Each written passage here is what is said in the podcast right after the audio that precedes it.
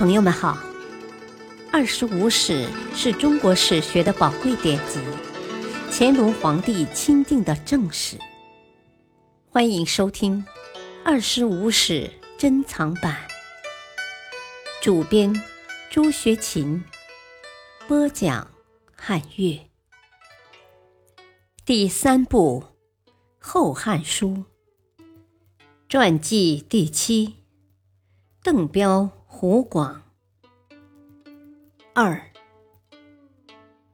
当时尚书令左雄提议修改察举制度，现年四十岁以上者，儒者是经学，文吏是章奏。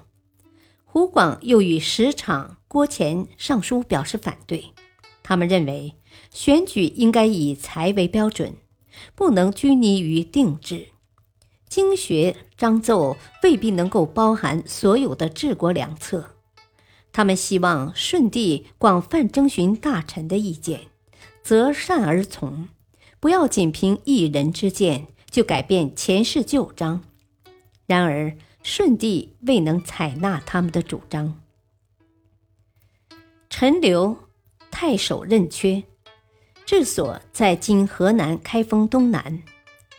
尚书石场等推荐胡广，胡广在尚书台掌机要十年，后出为济阴太守，治所在今山东定陶西北。因举荐吏官不实，免官，后复为汝南太守，治所在今河南平舆北，后拜大司农。汉安元年。公元一百四十二年，迁司徒。至帝死后，胡广代李固为太尉、录尚书事，以定策立桓帝之功，封豫阳安乐乡侯。因病辞职，又拜司空，告老退休。不久，以特进征拜太常，迁太尉，因日失免。延熙二年。公元一百五十九年，大将军梁冀被杀，胡广与司徒韩衍、司空孙朗均受牵连，免为庶人。后又拜太中大夫、太常。九年复拜司徒。灵帝即位后，胡广与太傅陈蕃参录尚书事，复封故国，因病辞职。陈蕃被杀，胡广代为太傅、总录尚书事。胡广当时已经八十高龄，而精力充沛。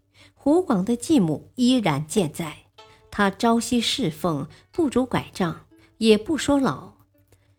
胡广为人温和谨慎，总是一副谦逊的神色。他练达政务，谙熟朝章。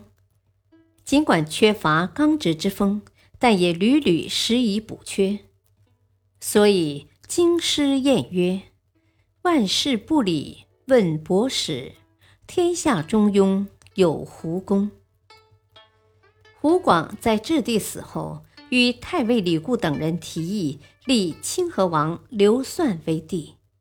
后来，胡广由于畏惧梁冀的权势而放弃初衷。胡广为讨好当权的宦官，又与中常侍丁肃联姻，这些做法都受到当时舆论的抨击。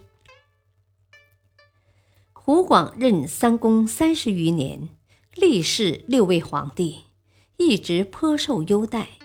每次他因病逊位，总是不满一年就再度升进。他一生任司空一次，司徒两次。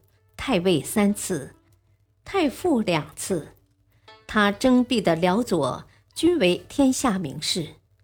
他与故吏陈蕃、李贤同时担任三公，陈蕃等每遇朝会，总是托病回避湖广，世人都认为这是湖广的荣耀。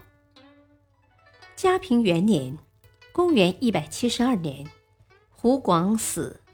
时年八十二岁，灵帝给他极高的待遇，追赠太傅、安乐乡侯，视为文公侯。胡广的故吏担任公卿、大夫、博士、议郎等职者数百人，参加了葬礼。这在两汉时期是空前绝后的。当初杨雄依照于真做十二州二十五官箴，其中九箴散佚。后崔四父子及刘陶居增补十六篇。胡广又续作四篇，文字十分典雅。胡广另为每篇撰写首目，并作注释，名为《百官箴》，共计四十八篇。评：东汉中期以后，外戚宦官相继擅权，党人名士前赴后继，奋起与之抗争。而邓彪、胡广贵为公卿，为保全自身地位，置东汉国家利益于不顾，一再妥协退让。胡广为讨好宦官，甚至不惜与之联姻。他们虽然暗书政务，明袭旧章，然而却万事不理，逃避与宦官外戚的冲突，遭到士大夫集团的批评。东汉后期政治危机的日益加深，胡广等人有着无可推卸的责任。感谢收听，下期播讲传记第八，敬请收听，再会。